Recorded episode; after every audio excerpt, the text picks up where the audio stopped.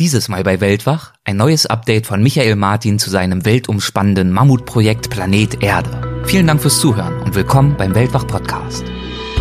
Legendäre Grenzgänger und leidenschaftliche Weltenwanderer nehmen uns mit auf ihre Streifzüge und bieten Einblicke in ferne Orte und faszinierende Kulturen. Mit offenen Augen ins Abenteuer. Das ist der Weltwach-Podcast mit Erik Lorenz.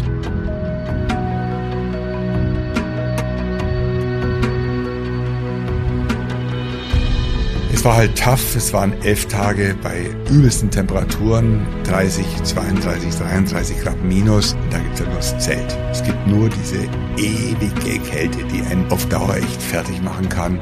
Wenn man dann ja den Party Passhöhe erreicht hat, dann noch einen wunderbar klaren Tag hat, seine tollen Bilder kriegt und dann merkt, wir werden das Ziel erreichen und dann dort anzukommen, dann auf einmal das Flugzeug kommen zu sehen, wieder drin zu sitzen, abends dort dann unter die heiße Dusche zu gehen, die erste nach 14 Tagen. Das ist das Leben. Das ist einfach, die Kontraste sind so einfach. Man muss erstmal Dinge vermissen, um sie dann schätzen zu können. Michael Martin muss sich Hörerinnen und Hörern des Weltwach-Podcast wohl kaum noch vorstellen. Das habe ich mittlerweile etliche Male getan. Ja, und deshalb lasse ich es dieses Mal auch sein. Nur so viel. Die letzten Monate war er weiter unermüdlich in verschiedensten Ecken der Welt unterwegs, um Eindrücke und Geschichten zu sammeln für sein Projekt Planet Erde. So war jedenfalls der bisherige Arbeitstitel. Mittlerweile steht der tatsächliche, der finale Titel fest. Ja, und den verrät Michael gleich im Gespräch. Für dieses Projekt unternimmt er insgesamt mehr als 30 Reisen und Expeditionen in weltweit ausgewählte Gebiete, die die Vielfalt der Landschaft und Lebensform auf der Erde zeigen. Erscheinen wird das Ganze voraussichtlich im Herbst 2021 und zwar als Multivisionsvortrag, als Bildband, als TV-Serie. Los geht's! Hallo Michael, schön dich wiederzusehen und schön, dass du bereit bist, deine Führung als häufigster Gast bei Weltwach weiter auszubauen. Willkommen zurück. Hm, wunderbar, das freut mich aber. Also legen wir los. Ja, das letzte Mal haben wir uns Ende 2018 unterhalten. Das war in Folge 75. Und darin hast du uns erzählt von Peru, dem Südpazifik, Bolivien, Zanskar.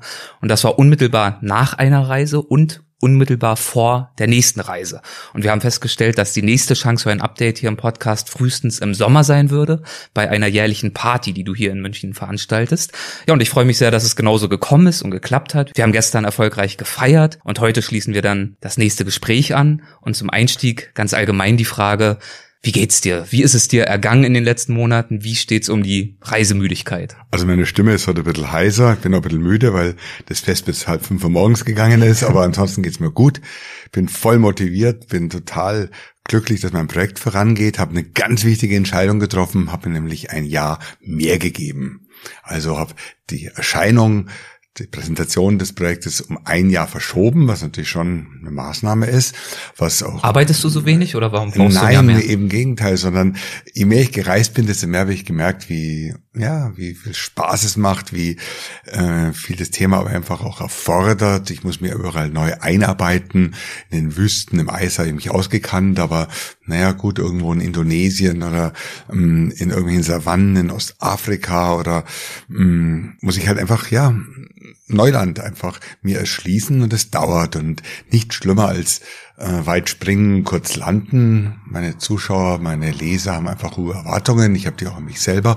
Und insofern gibt es da nur eine Maßnahme, einfach Verlängerung, ja. Und die habe ich mir gegeben und fahre damit sehr gut. Also bin jetzt sozusagen wieder bei Halbzeit. Ja? Und es ist, fühlt sich gut an, dass ich jetzt nochmal volle anderthalb Jahre zum Reisen habe. Sehr schön. Und gleichzeitig festigen sich auch verschiedene Parameter rund um das Projekt. Ja, immer wieder. Und es gibt auch immer wieder Nachjustierungen. Wir hatten jetzt im Verlag verschiedene Gespräche und haben über das Konzept einfach nachgedacht, das ein bisschen anders sein wird im Vortrag, in den Filmen als im Buch. Ja, im Buch reicht's mir nicht. Also, ja, die Erde einfach nur so beschreibend durch zehn exemplarische Gebiete darzustellen. Da möchte ich das Ganze schon ein bisschen sorry für das Wort, ganzheitlicher angehen, ja, die Erde, den Planeten als Ganzes darstellen. Und das war jetzt, ja, es war ein Kampf vor allem mit mir selber, mit der Geografie, mit unzähligen Gesprächen, die ich mit Wissenschaftlern geführt habe, dann mit dem Verlag ein Konzept zu arbeiten und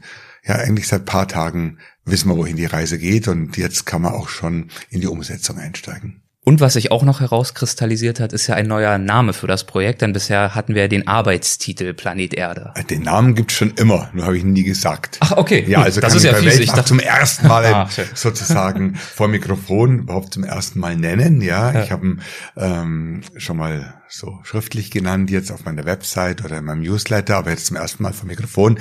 Das Projekt wird heißen Terra. Terra, lateinisch für Erde. Äh, Untertitel ist nicht ganz klar, aber Terra ist kurz, prägnant und vor allem international auch äh, möglich. Und ähm, ich sehe schon in großen Lettern auf meinen Plakaten prangen Terra und dazu ein Untertitel. Ich bin damit ganz happy. Sehr schön. Und vermutlich hast du auch schon einen Untertitel, aber auch den willst du noch nicht verraten. Ich nehme es mal so hin und Musst du. genau. Ja, wir steigen heute ein mit Tansania und zwar im Norden des Landes. Dort bist du Anfang des Jahres hingereist. Welches Ziel hattest du dort? Grundsätzlich ging es mir in Tansania wie in Kenia, Äthiopien und Djibouti um das Rift Valley. Das Rift Valley ist ein Teil des großen ostafrikanischen Grabenbruches, der sich in zwei Armen quer durch Ostafrika, im Grunde genommen vom Roten Meer bis runter an die Mündung des Sambesis zieht. Dort reißen Kontinentalplatten auseinander, es reißt dort ein neuer Ozean auf. Und dieses Rift Valley findet seine, ja, sagen wir mal, geologisch extremste Ausprägung in Kenia und im Norden Tansanias. Und da habe ich eben jetzt angefangen, habe die Reise von Süden nach Norden aufgezogen. Werde es ja im Vortrag allerdings von Norden nach Süden erzählen. Ich habe beide Richtungen schon gemacht und habe aber diesmal aus organisatorischen Gründen in Tansania angefangen. Am zweiten Weihnachtsfeiertag bin ich losgeflogen, hatte dann erwartet, am 27. Dezember mein Motorrad in Tansania am Kilimanjaro Airport aus dem Zoll holen zu können. Erfahre dann am Flughafen dort angekommen, dass das Motorrad in München noch sei. Ist vergessen worden, einfach vergessen worden, ja. Der Fehler lag also nicht in Afrika, der lag tatsächlich bei Münchner Behörden, bei der Münchner Spedition und ja, es war dann ein bisschen nervig, ein paar Tage zu warten aufs Motorrad. Das habe ich dann nach Nairobi umleiten lassen. Da war es dann wieder festgehangen. Es hat eine Woche gedauert, bis ich die Maschine hatte. Aber ich war nicht untätig. Ich war dann im Norden Tansanias, ähm, am Oldonyo Lengai, äh, war am Natron-See, habe verschiedene Der National- Oldonyo Lengai, das ist der Vulkan. Richtig, einer ähm, ist der heilige Berg der Maasai, Enkai nennen ihn die Maasai, ähm, ein sogenannter kalter Vulkan mit kalter Lava, die nur 500 Grad heiß wird, habe ich dreimal schon bestiegen, zum ersten Mal 1991, war dann 2017 mit Ellie auf dem Vulkan und ich war jetzt diesmal extrem froh, ein viertes Mal nicht mehr hoch zu müssen. Ich habe meine kleine Drohne hochgeschickt und haben dann mit der Drohne wunderbare Luftaufnahmen bekommen. Warum wolltest du nicht mehr hoch? Ist das so, Weil so es ist so anstrengend, eine Schinderei und desgleichen und dreimal einen Berg zu besteigen reicht, ja. Ich glaube, von der Und, 2017er Runde hast du auch mal erzählt. Ja, Ja, war auch schon anstrengend. Meine erste Besteigung war ein Desaster. Da war ich oben 1991 und hatte dann oben angekommen. Es war sehr kalt, ähm, keine Kamerabatterien und konnte kein einziges Bild machen. Ja. Insofern habe ich zu dem der Berg ein gespaltenes Verhältnis. Das andere Ziel, das du gerade angesprochen hast, als ich dich unterbrochen habe, das war der Natronsee. Der liegt ja, glaube ich, ganz in der Nähe dieses Vulkans. Richtig, nördlich davon, mehr Richtung tansanische Grenze, ist ein Salzsee, ähm, von Algen rötlich eingefärbt. Man sieht so die Salzpolygone.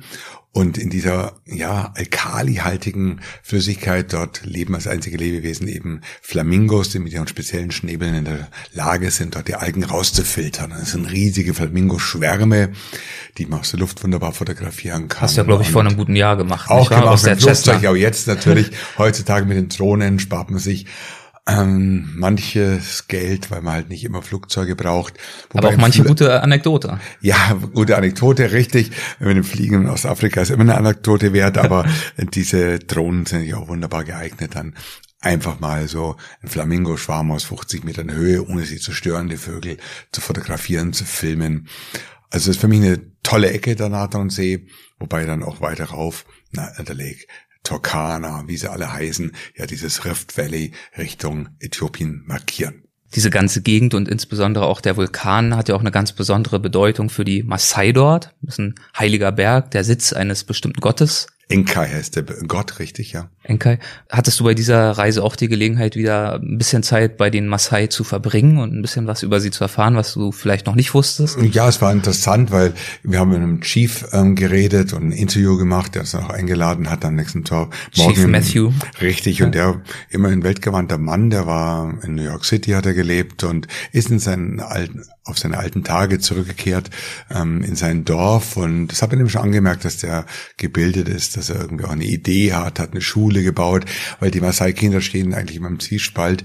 Ähm, einerseits der Anspruch der Eltern, dass sie auf die Ziegen, auf die Schafe aufpassen müssen, andererseits würden sie gerne in die Schule gehen, aber viele Schulen sind in diesen Nomadengebieten weit verteilt, sind internatsmäßig organisiert, also Schule und Ziegen geht nicht. Und da war natürlich es naheliegend, dass er mit seinem so internationalen Hintergrund dann einen Schulbau in der Nähe organisiert hat, sodass die Kinder eben Schule und dieses unselige Ziegenhüten also betreiben können. Welche Rolle spielt dort der Tourismus für die umliegenden Dörfer? Nicht so viel. Also da, die die werden schon ab und zu besucht und da gibt es schon das eine oder andere Dorf, wo es mal eine Tanzvorführung gibt, aber die Maasai sind wie alle Nomaden Traditionalisten und die würden sich dann ihrem Tagesabläufen in der Art zu denken, zu fühlen, nie beeinflussen lassen. Also das ist jetzt kein Freilichtmuseum, wie man es zum Beispiel jetzt aus Kenia äh, in der Masai Mara kennt zwischen dem Natronsee und dem Vulkan. Ich nenne ihn immer nur den Vulkan, weil so richtig merken kann ich mir den Namen immer noch nicht.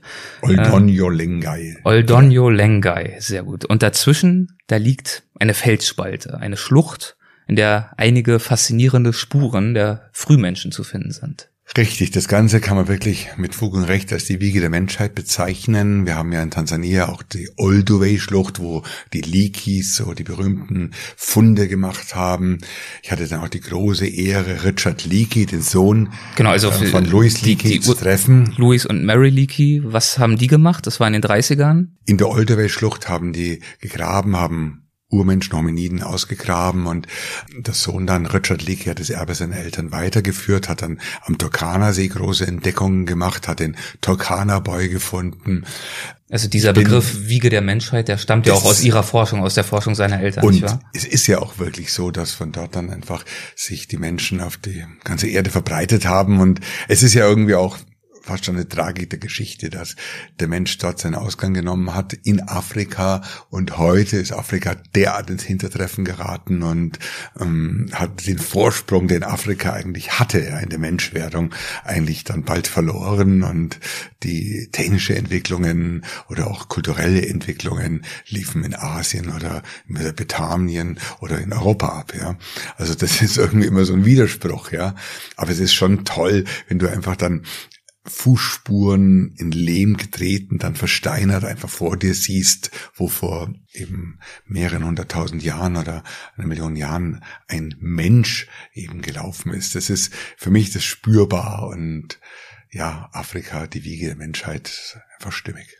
Und du hast eben den Sohn dieser beiden Forscher getroffen, Richard, Richard. Leakey, ja. Mhm. Was macht der heute? Was verrichtet ein der für eine Arbeit? Ein extrem charismatischer Mann, der hat sehr viel gemacht. Er hatte in jungen Jahren eben bei einem Überflug ein Gebiet am Turkana-See als Fossilien verdächtig, Hominiden verdächtig erkannt, hat dort begonnen zu graben und hat dort dann ganz, ganz entscheidende Funde gemacht, hat auf dem Westufer des Turkana-Sees den Turkana Boy, einen jungen Mann, als komplettes Skelett ausgegraben.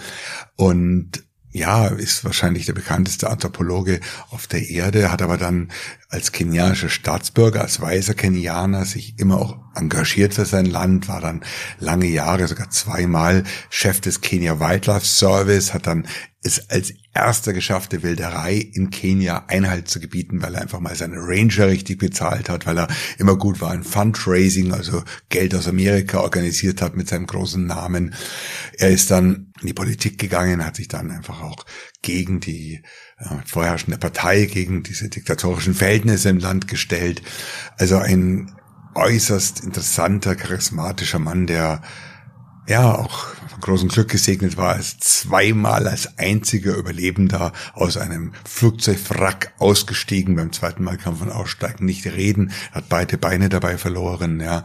Ähm, und ja, er erinnert ein bisschen an alten Helmut Kohl, zwar viel präsenter und viel weltoffener und toleranter, aber so von der Physiognomie, also ist stark übergewichtig und ein bisschen so starre Augen, also der ist schon gezeichnet vom Leben. 76 Jahre alt ja, mittlerweile. Wirkt älter, wirkt älter. Ja, okay.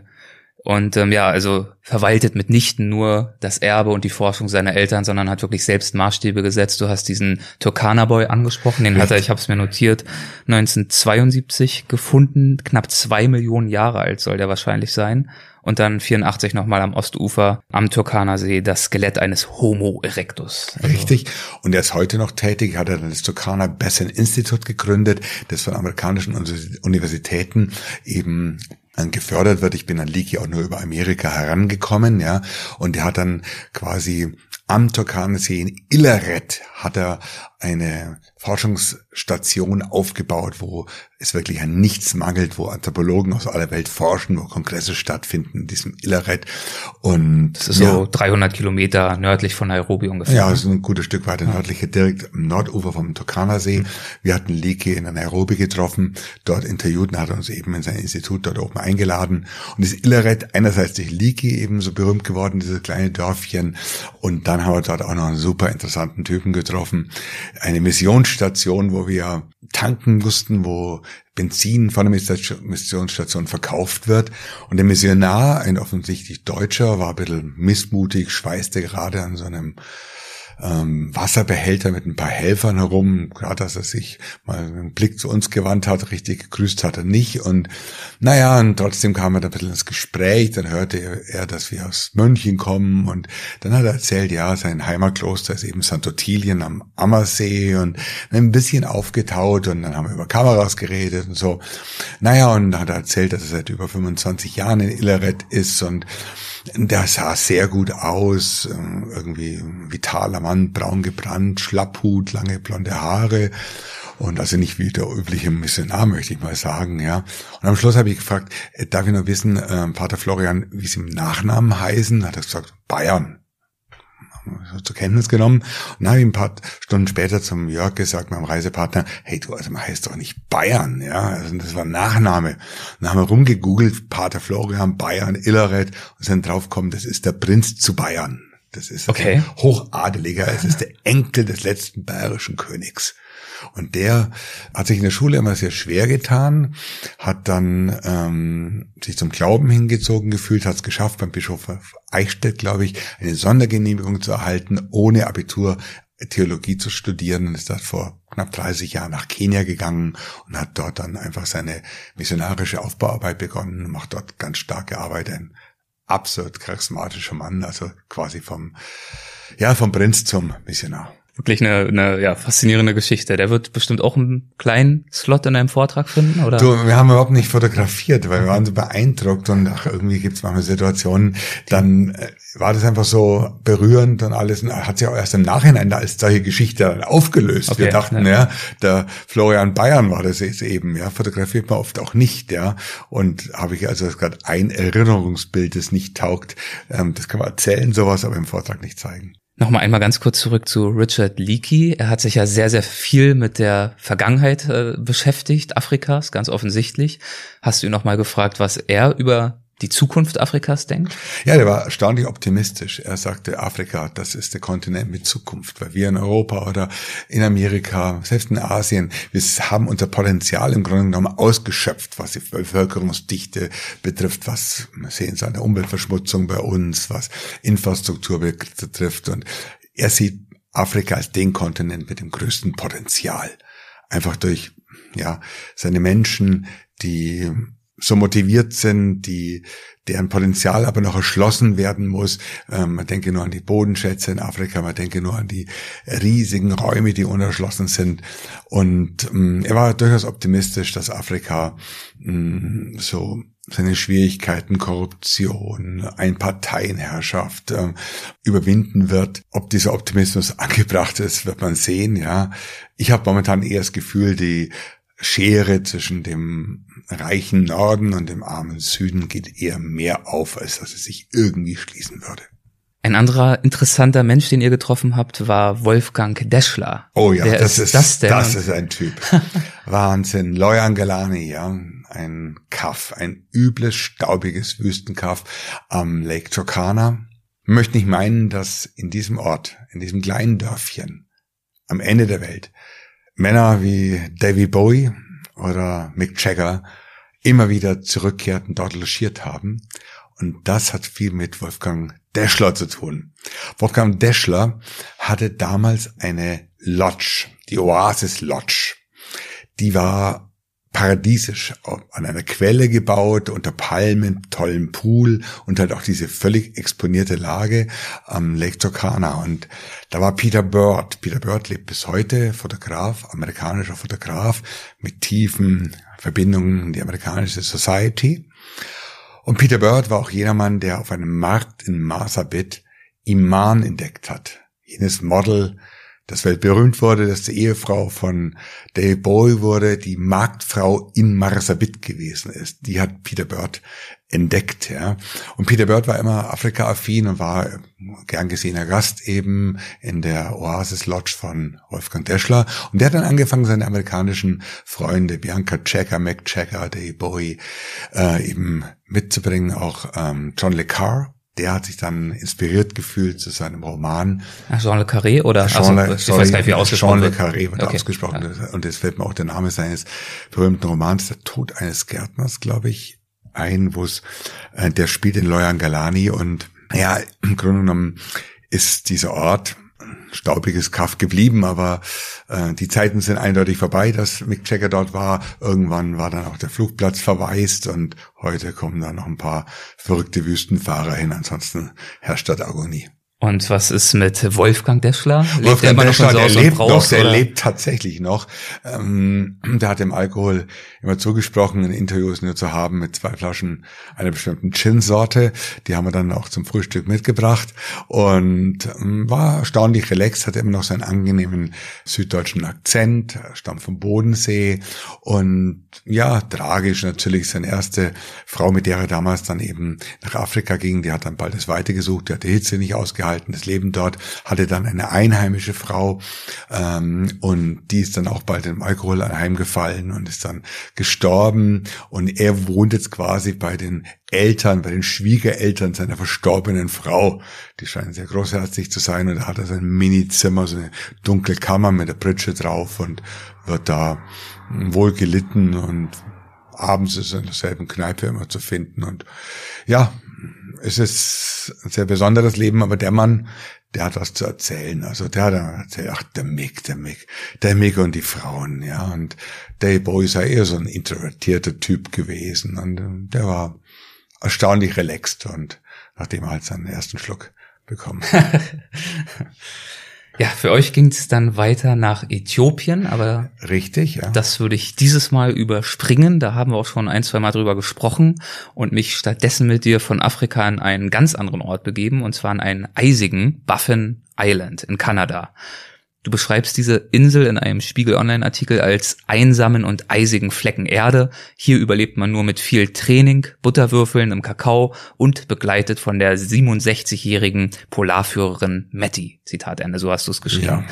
Wo in Kanada liegt denn diese Insel und warum wolltest du dahin? Baffin Island ist die fünftgrößte Insel der Erde, ja. Also nicht irgendeine Insel, sondern ein Riesending, ja. Und ist Teil von Nunavut. Nunavut nimmt ein Fünftel der Fläche Kanadas ein. Kanada ist das zweitgrößte Land der Welt, ja. Und ein Fünftel der Fläche ist Nunavut. Das ist von den Inuit selbstverwaltetes Gebiet. Ist es quasi der Archipel im Nordosten von Kanada. Da gehört Ellesmere Island dazu, da gehört Axel Heiberg Island dazu. Riesige Gebiete, dünner besiedelt als die Sahara. Die Sahara hat ein Einwohner pro Quadratkilometer, Baffin Island 0,0 ein Einwohner, hundertmal dünner besiedelt als die Sahara. 30.000 Menschen leben auf Baffin Island und die auf ein paar Communities verteilt, Inuit-Communities. Ich bin nach Inkaaluit geflogen, das sind dreieinhalb Flugstunden von Ottawa entfernt, habe dort das Expeditionsteam getroffen, sehr, sehr exklusiv alles. Matty McNair ist eine Legende. Es ist die Göttin aller Polarführerinnen, die bekannteste Polarfrau der Welt. Sie ist Ehrenmitglied der Association, der Polarführer, der kann man nichts vormachen. Sechsmal Südpol, viermal Nordpol, hat alles erlebt, was man erleben kann. Hat eine Firma, die inzwischen ihre Tochter Sarah leitet, hat sich ein bisschen zur Ruhe gesetzt, aber sie war ihrem langjährigen Mitarbeiter John Houston, auch in Amerika ein großer Polarführer, einer der, der erste Amerikaner, der zum Nordpol unsupported von Kanada zum Nordpol gegangen also ohne ist. Unterstützung aus ohne eigener Unterstützung, Kraft, mit dem ganzen Zeug im richtig. Schlitten wahrscheinlich hinten dran. in der Pulka Ja. in Amerika, ein ganz, ganz bekannter Mann. Der hatte aber in Kanada eben überhaupt keine Lizenz zu führen und das zu organisieren und deswegen äh, hat er dann auf seine alte Freundin Matty McNair zurückgegriffen und wir hatten da diese beiden Leute und das waren alles Freunde von John Houston. Und ich war der Einzige, der von außen kam. Ich habe das im Internet gelesen, dass sie noch ihn suchen. Ich war im Ammergebirge beim Wandern und wusste nicht so recht, was ich Ostern mache, weil meine Frau war am Lernen und dann lese ich, dass sie noch wen suchen. Und dann habe ich, ja, es war schwierig, dann schon zu überzeugen, dass ich schon der Richtige bin und dass ich da auch äh, Kälte, äh, sagen, äh, Kälte umgehen kann. Und Hast du ja, mir jetzt nicht deine Wüstenbildbände zugeschickt als Proof Nee, und ob ich das aushalte und ob ich, äh, wie trainiert ich bin und naja, also äh, der sollte jetzt mal nicht wissen, wie unsportlich ich eigentlich bin, aber ich weiß ja, dass ich zäh bin und letztendlich war es auch wunderbar. Ja, der war dann auch schon angetan von meiner Zähigkeit, meinem Durchhaltevermögen und oft ist ja gar nicht mal so die Kraft oder die Kondition, sondern eher im Kopf, äh, dass man sowas dann eben mitmacht und es war von Anfang an ein super Team, zwei Top-Guides und sechs Expeditionsmitglieder. Es war halt tough. Es waren elf Tage bei übelsten Temperaturen, 30, 32, 33 Grad minus. Und es ist halt nicht so wie in den Alpen, wo man auch mal vielleicht bei minus 20 Grad draußen auf dem Gletscher beim Skifahren ist, aber dann eine warme Hütte oder ein warmes Hotelzimmer am Abend hat. Oder nehmen wir eine Expeditionskreuzfahrt nach Spitzbergen. Ist auch kalt im Winter, aber dann hat man seine Kabine. Und da gibt's halt nur das Zelt. Es gibt nur diese ewige Kälte, die einen auf Dauer echt fertig machen kann. Und es ist allein die Wasserlogistik, überhaupt Wasser aus Schnee zu gewinnen mit Unmengen von äh, Benzin im Kocher und dieses Wasser dann eben auch vom Gefrieren dann zu schützen. Einfaches Beispiel, mir wurde dann von, von John gesagt, nimm bloß so eine kleine Pipi-Flasche mit, so für einen Schlafsack, weil nachts dann bei minus 30 Grad raus ist unangenehm, ja. Und dann bin ich nachts aufgewacht in der ersten Nacht, habe die dann wirklich auch voll gemacht und hatte aber dann die Dummheit besessen, die einfach neben mich zu stellen, an den Zeltrand, schön verschlossen. Am nächsten Morgen wa- wache ich auf, komplett durchgefroren. Und dann hatte ich die schöne Aufgabe, mit dem Zelthering meinen gefrorenen Urin da rauszumeißeln, ja. In der zweiten Nacht war ich schlauer, habe sie sofort dann aus dem Zelt rausgekippt, ja. Das hast du aber im Spiegelartikel vergessen zu erzählen. Nein, sowas erzählen wir, das erzähle ich lieber hier. Da kann ich es auch entsprechend ähm, so erzählen, wie es war. Im Spiegel will man sowas nicht lesen. Und oder wenn du eine Wasserflasche am Abend irgendwie zu dir neben Bett, also an den Schlafsack legst, ja, das war da, da steht sie, die blaue Flasche da. Das Ding ist am Morgen so brutal gefroren, das kriegst du nie wieder, kriegst du nie wieder irgendwie flüssig. Du musst immer dann in Thermos, also in so Überzügen, in Thermosüberzügen behalten oder mit in den Schlafsack reinnehmen. Also überhaupt Wasser in flüssigem Zustand zu halten, ist bei minus 30 Grad Tag und Nacht schon eine Herausforderung. Da braucht man echt Ahnung. Dazu muss man sich vor den Polarbären schützen, die dort relativ häufig sind. Also ohne John, ohne Matty wäre das für mich nichts gewesen. Wie kann ich mir die Landschaft vorstellen? Ist das so eine weite, weiße Sehr Einöde? unterschiedlich. Nee, das ist eine Fjordlandschaft, also von Gletschern geprägte Täler und teilweise eben unter Wasser sozusagen, wenn das Meer dann in die Fjorde vorgedrungen ist, heißen sie auch Fjorde. Und dabei ist natürlich das Meer gefroren im Winter. Und du läufst auf mit den Skiern auf Meereseis. Aber dazwischen ist ein Part von 130 Kilometern, die führen über einen Pass durch so ein Trogtal, durch spektakuläre Landschaften von links und rechts kommen dauernd die Gletscher rein, ähm, eben quer über die Insel.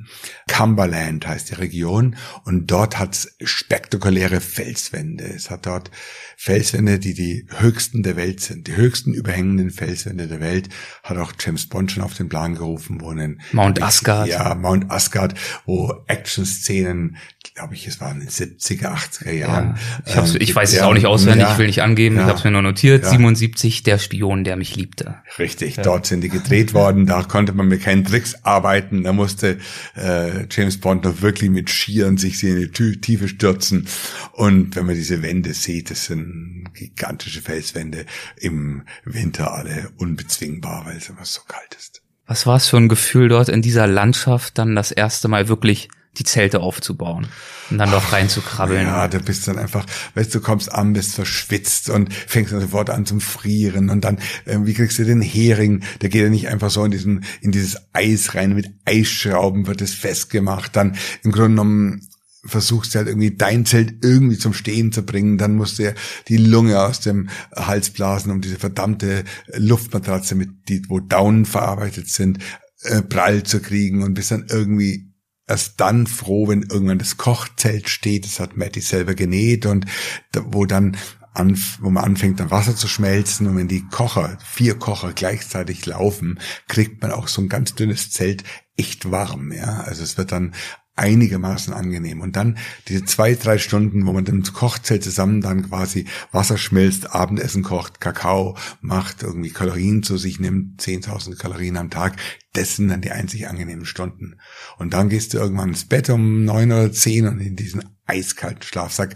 Klar, ich habe einen Top-Schlafsack, der wird dann irgendwann auch warm und äh, am Morgen war es mir jedenfalls immer sehr warm. Meine äh, Expeditionskollegen, die froren teilweise, weil deren Schlafsäcke nicht so gut waren. Aber es ist schon auszuhalten im Schlafsack. Und am Morgen geht das ganze Drama wieder von vorne los und du hoffst halt, dass die Sonne vielleicht rauskommt, dass nicht wieder windig ist und weil du hast ja den Chill-Faktor, die aus minus 30 schnell mal minus 50 machen. Also eine komplett lebensfeindliche Welt, die jetzt dann, jetzt im Juni, Juli, im kurzen Sommer, eben den arktischen Sommer erlebt. Hat dir das trotzdem Spaß gemacht oder wie war so dein Mindset tagsüber? Du hast ja vorhin auch äh, schon verdeutlicht, deine einzige Chance lag eigentlich in deiner Zähigkeit und nicht unbedingt in deiner Veranlagung, in deiner Sportlichkeit. Ach ja, das merkte dann schnell, dass du das Ganze schon schaffen kannst. Ja, da war dann Everest Bezwinger mit dabei und dann denkst du, oh, äh, die werden wir alle davon gehen. Dann merkst du, ja, kannst doch mithalten und irgendwann fängt dann auch so ein sportlicher Ehrgeiz an, so eine Befriedigung stellt sich ein, dass man doch vorankommt, dass man diesen äh, Schlitten, diese Pulka hinter sich herziehen kann, wenn meine Pulka die schwerste von allen war, weil meine Kamera, meine Filmausrüstung drin war. Aber irgendwann greift das Ganze, wie wenn du eigentlich sagen wir mal, in der Prüfung merkst, ah ja, die Prüfung läuft, also ganz daneben wird sie nicht gehen. Das ist ein unheimlich befriedigendes Gefühl und dann, wenn man dann ja, den Part, die Passhöhe erreicht hat, dann noch einen wunderbar klaren Tag hat, seine tollen Bilder kriegt und dann merkt, wir werden das Ziel erreichen und dann dort anzukommen, dann auf einmal das Flugzeug kommen zu sehen, wieder drin zu sitzen, dann nach in Karlöy zu fliegen, abends dort dann unter die heiße Dusche zu gehen, die erste nach 14 Tagen. Das ist das Leben. Das ist einfach, die Kontraste sind es einfach. Man muss ja erstmal Dinge vermissen, um sie dann schätzen zu können. Wie hast du fotografiert? Ich kann mir vorstellen, dass ja die ganze Expedition nicht unbedingt jedes Mal Zeit hat und Lust hat, da auf dich zu warten. Naja, also da muss man halt ja, hatten überhaupt keine Lust, da gab es auch keinen Raum für die Fotografie. Ähm, wenn ich dann fotografiert habe, habe ich versucht, schneller als die anderen zu gehen, um mal 300 Meter Vorsprung zu haben. Dann habe ich schnell mein Zeug vorbereitet, die Drohne vorbereitet oder die Kamerarüstung ähm, vorbereitet. Dann waren die aber schon da, sind an mir vorbeigegangen und dann schnell, schnell, schnell, weil zu groß willst du Abstand nicht werden zu lassen, weil die beiden Gewehre, die waren bei Matty und bei John und diese Gewehre, das sind unsere Lebensversicherung, weil es hat wirklich viele Polarbären und ein paar Mal hatte ich schon ein blödes Gefühl, wenn dann die Bärenspuren siehst und du siehst die Spuren deiner Expeditionsteilnehmer, die da als kleiner schwarzer Punkt am Horizont noch zu sehen sind und du hechelst hinterher und denkst, also bitte jetzt kein Bär, weil du bist verloren, du bist einfach verloren. Ja. Also das ist ähm, das Risiko ist nicht so hoch, aber wie es so ist mit Risiken, die so offensichtlich sind, die machen einem schon zu schaffen. Also ein paar Mal bin ich dann schon wirklich hinterher geheckelt und war so froh, wieder in Schussweite von den beiden Gewehren zu sein. Und ihr hattet ja auch Huskies mit, glaube ich. Die ja, das sind noch die größte Versicherung dagegen, weil die Bären haben Angst vor den Huskies. Die Huskies sind dann sehr aggressiv, wenn Bären irgendwie angreifen würden. Aber blöderweise waren die beiden Huskies dann eben auch bei Matty und bei John. Insofern war ich oft auch ganz alleine. Ein weiterer Trip ging in die Mongolei. Das ist jetzt das letzte Thema, das wir heute ansprechen. Ein Land, in dem du dich ja bestens schon auskennst. Dieses Mal warst du im weit entlegenen Westen unterwegs. Richtig. 81 war ich zum ersten Mal in der Mongolei, als ich als 18-Jähriger mit der Transsibirischen Eisenbahn von Peking über Ulaanbaatar nach Irkutsk weiter nach Berlin gefahren bin. Damals war die Mongolei fest in der Hand der Sowjetunion. Man musste zwei Dollarnoten, einzelne Dollarnoten durch das Hoftor der mongolischen Botschaft strecken, den Pass dazu reichen und am nächsten Tag gab es dann dieses Transitvisum. Die Zeiten sind vorbei, die Mongolei ist ein demokratisches Land geworden, ein offenes Land, du landest in Ulaanbaatar, es gibt keine Visapflicht mehr, du kannst dort frei fotografieren, frei reisen. Ich hatte mein Motorrad am Nachmittag dann abgeholt, es war dann per Lastwagen in die Mongolei transportiert worden und war dann mit meinem Motorrad über 5000 Kilometer unterwegs in der Mongolei, eben wie schon erwähnt, im Westen des Landes, im entlegenen Westen. Das Setting war ich auf dem Motorrad und Jörg, mein Reisepartner, Freund und Fotograf, eben im Auto. Lars war noch dabei, der war der Kameramann und eben eine mongolische Übersetzerin und der Fahrer. Und das war unser Team. Wir hatten lange Anreise, 1400 Kilometer, bis wir überhaupt erstmal vor Ort dann waren. Und dann waren wir in sehr entlegenen Gebieten. Zafkan heißt eine Region. Ähm, das ist typisch Steppe. Steppe ist für mich Mongolei. Deswegen war ich auch in der Mongolei, um diesen, äh, diese Landschaftszone, die Vegetationszone der Steppen dort zu fotografieren. Wunderbar grüne Hügellandschaften, 2000 Meter, 2300 Meter hoch. Zafkan liegt zwischen einem Gebirge und diesem der großen westlichen Depression und ähm, ist so typische Steppenlandschaft, also ähm, zu viel für Wüste, zu wenig, um dort, dass da Bäume wachsen würden. Ähm, die Seen, es war Mai, es war ähm, die Seen noch gefroren. Wir haben dieses typisch kontinentale Klima mit langen, harten Wintern und kurzen, heißen Sommern. Und harter Winter heißt, dass du im Mai noch eine Eisdecke auf den Seen hast. Ja, da haben wir ein paar Mal riesig Glück gehabt, einfach traumhaftes Wetter und dann vereiste Seen, wo dann die Dünen dann reinwandern und dann die Drohne dann drüber geflogen. Also sagenhaft und wir waren dann im Westen, im äußersten Westen in Olgi, wo ja dann die Bevölkerung keine Mongolen mehr sind, sondern Kasachen und dort gibt's dann ja diese berühmten Adlerjäger, die dort mit ihren Adlern in den Wintermonaten Jagd machen nach äh, Füchsen, nach Hasen und dort das Fell von denen zu bekommen. Wir waren dann mit Adlerjägern, die im Sommer ihre Tiere trainieren, dann draußen in den Bergen. Wir waren viel mit Nomaden in ihren Jurten gesessen, wir haben obskure Hotels besucht, wo wir nächtigen mussten. Also die Mongolei, vor allem der Westen des Landes, ist bis heute einfach ganz, ganz wild geblieben. Da habe ich noch mal ein, zwei Follow-up-Fragen. Du hast zum Beispiel gerade diese Szene beschrieben, die Drohnenaufnahmen, der leicht angeeiste See, diese prachtvolle Aufnahme. Ist das für dich immer noch so, dass wenn dir solche Aufnahmen gelingen und du das dann auch feststellst, dass das mit die größten Glücksgefühle Absolut. sind, die du hast? Absolut, abgesehen äh, mit den Glücksgefühlen, von den Glücksgefühlen, die ich mit meiner Frau oder meinen Kindern habe, sind das schon die absoluten Highlights im Fotografenleben, tolle Bilder gemacht zu haben, am frühen Morgen oder Gutes Beispiel war der letzte Tag in Zafkan. Wir haben da zufällig übernachtet in der Nähe von einer Gompa, einem kleinen Heiligtum auf einem Hügel. Und ich war vor Sonnenaufgang schon auf, es war schlecht Wetter.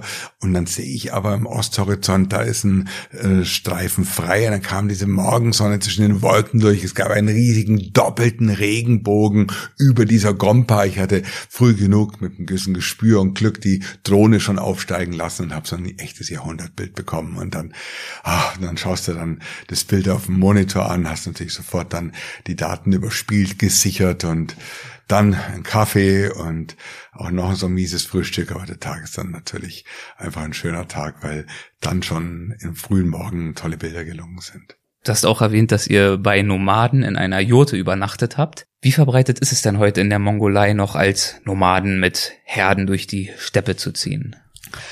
Ich würde mal sagen, reiner Bevölkerungsanteil ist sicher unter 20 Prozent, weil viele in der Hauptstadt Ulaanbaatar leben, viele in Minen arbeiten. Trotzdem ist der Nomadismus einfach noch ein, das Selbstgefühl dieser Menschen, das ist ein Nomadenvolk, ja, und selbst in der Hauptstadt Ulaanbaatar findest du unzählige Jurten, die von Mauern umgeben sind, oft eine Baracke daneben eine Jurte, also dieses Gefühl, in der Jurte zu leben, diese mit ihr weiterzuziehen, das kriegst du aus den Mongolen natürlich nicht so schnell raus, ist auch gut so. Aber jetzt konkret Nomaden sind es sicher noch ein paar hunderttausend, die dort ganz unterschiedlich als Kamelnomaden unterwegs sind. Viele sind halt Ziegenzüchter, Kaschmirzucht. Die Kaschmirwolle ist ja wirklich weltweit äh, verbreitet und die Preise momentan sind relativ gut äh, für Kaschmirwolle. Die Tiere werden einmal im Jahr ähm, gekämmt, also relativ brutal mit Stahlkämmen wird das Unterhaar aus diesem Winterfell herausgeholt, in Säcke ähm, dann gestopft und dann von Händlern abgeholt. Und diese Kaschmir-Ziegen geben 150 Gramm Kaschmir-Wolle pro Jahr. Ja, also wirklich nicht viel. Das erklärt auch, dann auch die Preise. Äh, erklärt die Preise, wobei natürlich nicht jeder Kaschmir-Pullover in Europa in den Butiken auch wirklich ein Kaschmir-Pullover ist. Ja, ich habe mir in der Mongolei dann in Ulaanbaatar ein paar schöne Kaschmir-Pullover mitgenommen. Das ist schon ganz was Besonderes und es ist die Lebensgrundlage vieler Nomaden dort.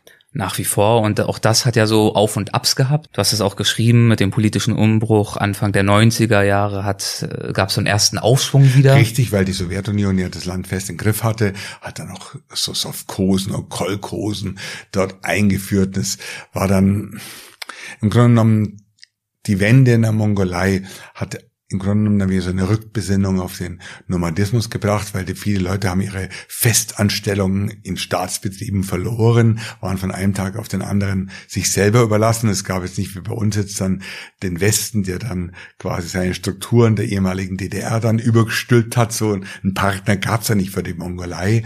Äh, und die Leute waren sich selbst überlassen. Die haben dann eben sich der Tradition ihrer Väter wieder äh, sich erinnert und sind wieder Nomaden geworden. Und gab es zwischenzeitlich jetzt eine gegenläufige Entwicklung, weil mit den großen Minen, die aufgemacht haben in der Mongolei, viele Nomaden natürlich ihre Tiere verkauft haben oder sie gar in harten Wintern verloren haben, sich dann als Minenarbeiter verdingen. Wenngleich es gab einen großen Korruptionsskandal. Viele Minengesellschaften haben ihre Konzessionen verloren. Minen wurden geschlossen. Momentan geht es der Minenwirtschaft in der Mongolei nicht gut. So gehen wieder viele dann mit ihren Tieren eben auf die Weide. Ja. Also das es ist dem Nomadismus nur zu wünschen, dass er weiter als Wirtschaftsform ähm, seine Berechtigung hat. Es ist die einzig nachhaltige Bewirtschaftung dieser Wüsten, Halbwüsten und Steppen, die es überhaupt gibt, weil wer dort Ackerbau betreiben würde, hätte sicher keinen Erfolg. Und es ist ein hartes Leben, das hast du gerade schon gesagt. Du hast die harten Winter angesprochen und die Familie, bei der ihr übernachtet habt dort, die nomadische Familie in der Jurte, da hat dir der Vater ja auch genau von diesen Herausforderungen erzählt. Ja, ist das Sutt. Dieser Sutt ist der lange, dürre, besonders kalte Winter, wo oft Millionen von Schafen und Ziegen sterben.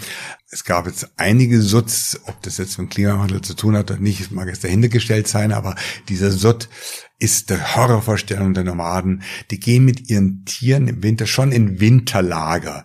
Diese Winterlager sind eher an den Hängen etwas erhöht zu finden.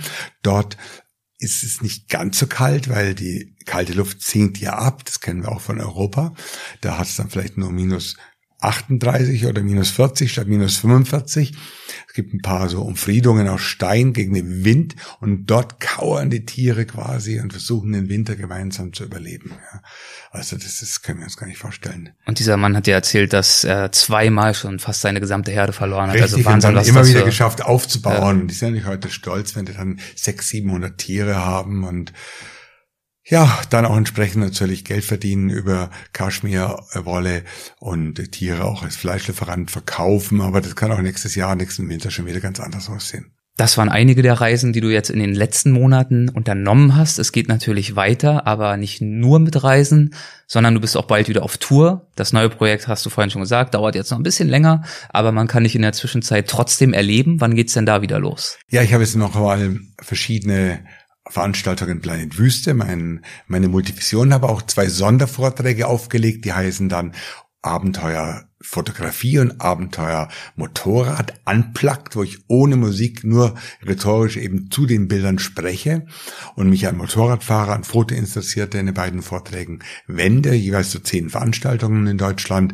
Das ist so ab November dann eben zu sehen, Kreuzung fern der Republik und gleichzeitig habe ich auch schon die ersten 50 Termine für Terra auf meiner Webseite, so dass man sogar auch schon sich Karten äh, sichern kann. Also es ist ein paralleles Leben zwischen den Reisen, bei denen ich gerade quasi mittendrin bin und den Veranstaltungen, die bisschen runtergefahren sind, aber dann ab 21 dann hochgefahren werden. Und jetzt in diesem Herbst halt schon mal so ein bisschen Herbst, Winter, da geht's wieder los. Auf ja, Sparflamme wäre es für ja, andere, genau. aber. So viel, was halt auch nötig ist, um einfach auch das Ganze zu finanzieren. Ja, absolut. Und äh, es sind ja trotzdem einige Termine. Ist jetzt auch nicht ja. so, dass du dich da komplett auf die faule Haut legst. Nee, faule Haut gibt's ja mir nicht. Nee. Davon hast du auch wahrscheinlich noch nichts mitbekommen, aber es gibt seit wenigen Monaten den äh, Weltwach Supporters Club.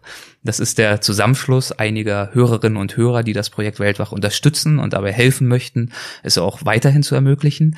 Ja, und im Gegenzug versuche ich meinerseits, Ihnen hier und da so einen kleinen Goodie mal zukommen zu lassen. Deswegen auch die freche Frage, wärst du denn bereit für die kommende Tour vielleicht zwei Karten für Weltwach-Unterstützer springen zu lassen? Aber natürlich, klar, wir haben es ja kurz sogar so Gutscheine, Wert 24 Euro, kann man bei jeder meiner Veranstaltungen bei allen Themen eben einlösen, bei unseren Eigenveranstaltungen einlösen. Und da schicke ich gerne zwei Gutscheine den Gewinnern. Perfekt, okay, dann kurz mein Hinweis an die Mitglieder des Clubs. Schaut euch gern auf Michaels Website, das ist www.michaelmartin.de, naheliegenderweise. Schaut euch da einfach die anstehenden Tourdaten an und wenn da eine Show dabei ist, die ihr besuchen möchtet und die ihr dann auch definitiv besuchen könnt, ja, dann meldet euch gern bei mir über das Kontaktformular auf weltwach.de zum Beispiel und die ersten, die sich melden, die bekommen dann die Karten, bekommen die Gutscheine. Das ist sehr nett von dir. Wie geht's denn für dich äh, jetzt in den kommenden Monaten Reise reisetechnisch noch weiter? Nur, dass ich auch ungefähr weiß, was ich für unser nächstes Gespräch dann so erwarten kann. klar, unser Reiseplan. Es geht am 2. August nach Peru. Wir sind nochmal im Amazonasbecken unterwegs, die Ellie und ich, nochmal im Mano Nationalpark. Einfach nochmal nachfotografieren, nochmal auf besondere Licht- und Wetterstimmungen warten. Dann werden wir in den Anden, in der Atacama sein, fliegen dann über die Südsee, also respektive Neuseeland, Australien, nach Indonesien weiter, sind ähm, am Krakatau, dem Vulkan Indonesiens, in, in Java bei den Vulkanen, in Bali bei den Vulkanen. Dann fliege ich kurz nach Hause wegen einer einzigen Veranstaltung Ende September im Nordwesten von Deutschland. Elli bleibt noch ein paar Tage in Bali. Wir treffen uns wieder in Delhi und sind nochmal 14 Tage im Himalaya, im indischen Himalaya beim Trekking. Ab 12. Oktober dann wieder in München. Ja, und dann sicher noch einige Reisen im Laufe des Winters. Ich bin dann noch in Spitzbergen im Winter, ich bin in Grönland, bin ja in Jamal, das ist eine kleine Halbinsel in Russland. Also Terra wird noch viele Reisen brauchen und auch bekommen. Gutes Abschlusswort. Ich danke dir herzlich für die Zeit. Vielen, vielen Dank. Danke. Das war Michael Martin. Ich bin gespannt, wie es mit seinen Reisen weitergeht, wie sein Projekt weitergedeiht. Ich finde, es ist wirklich ein, eine tolle Gelegenheit, ein Privileg mitzuerleben, gewissermaßen live, wenn auch jeweils mit einigen Monaten Abstand, wie so ein riesiges Projekt entsteht und sich auch konzeptionell schärft. Und ich bin gespannt, ja, was da noch die weiteren Entwicklungen sind und wie auch das Konzept der rote Faden, denn es ist ja wirklich ein sehr, sehr großes Thema, dem er sich dort widmet, wie sich all das weiter herauskristallisiert. Wenn du unsere Arbeit an Weltwach unterstützen möchtest, auch dieses Mal der Hinweis, dann kannst du das zum Beispiel mit einer Mitgliedschaft im Supporters Club tun, den haben wir ja gerade auch erwähnt. Infos dazu gibt's auf unserer Website auf www.weltwach.de, oben rechts unter Unterstütze uns. Auch dieses Mal danke ich herzlich all denjenigen von euch, die bereits dabei sind. Und jetzt bleibt nur noch zu sagen, bis zum nächsten Mal, macht's gut. Tschüss.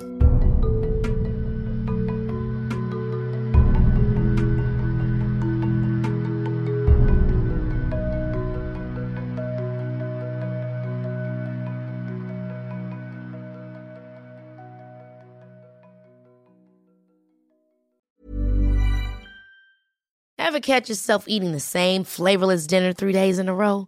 Dreaming of something better? Well, HelloFresh is your guilt-free dream come true, baby. It's me, Kiki Palmer. Let's wake up those taste buds with hot, juicy pecan-crusted chicken or garlic butter shrimp scampi. Mm. Hello Fresh. Stop dreaming of all the delicious possibilities and dig in at HelloFresh.com. Let's get this dinner party started. Planning for your next trip? Elevate your travel style with Quince. Quince has all the jet setting essentials you'll want for your next getaway, like European linen, premium luggage options, buttery soft Italian leather bags, and so much more. And is all priced at 50 to 80% less than similar brands. Plus, Quince only works with factories that use safe and ethical manufacturing practices. Pack your bags with high-quality essentials you'll be wearing for vacations to come with Quince. Go to quince.com slash pack for free shipping and 365-day returns.